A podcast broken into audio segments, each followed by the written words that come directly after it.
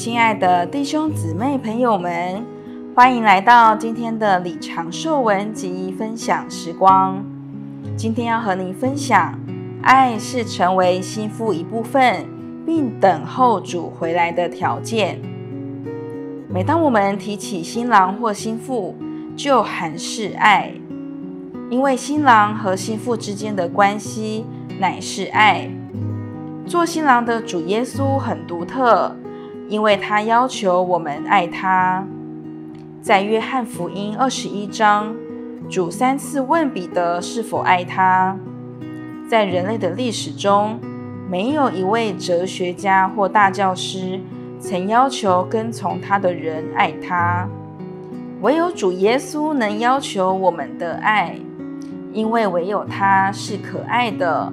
配得我们的爱，因为主耶稣是可爱的，他就有独一的地位，要求得着我们的爱。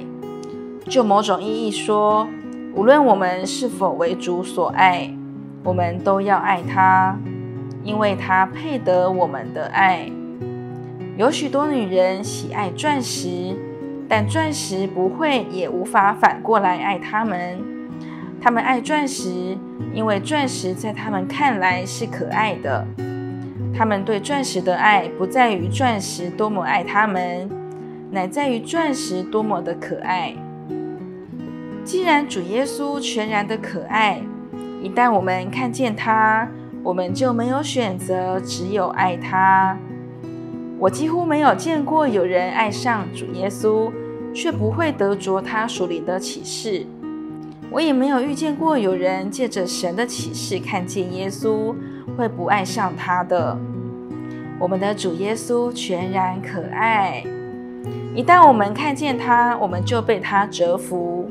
他的可爱破毁了许多有名望的人，但他们被破毁不是枉费，乃是救恩。今天我们不是在等候孔夫子或柏拉图。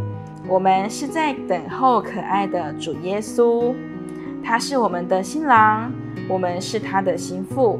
等候主的回来，不但是生命的事，也是爱的事。我们必须有他的生命，也必须爱他。我们对主的爱，在日常生活中困迫我们，并且拯救我们脱离许多消极的事。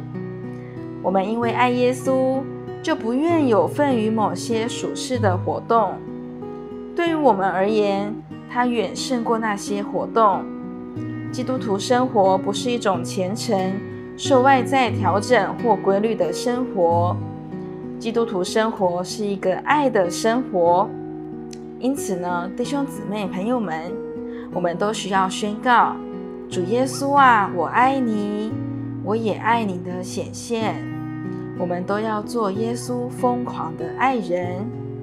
如果你也喜欢今天的信息，欢迎在底下留言给我们，也可以按赞并且分享出去哦。我们下次见。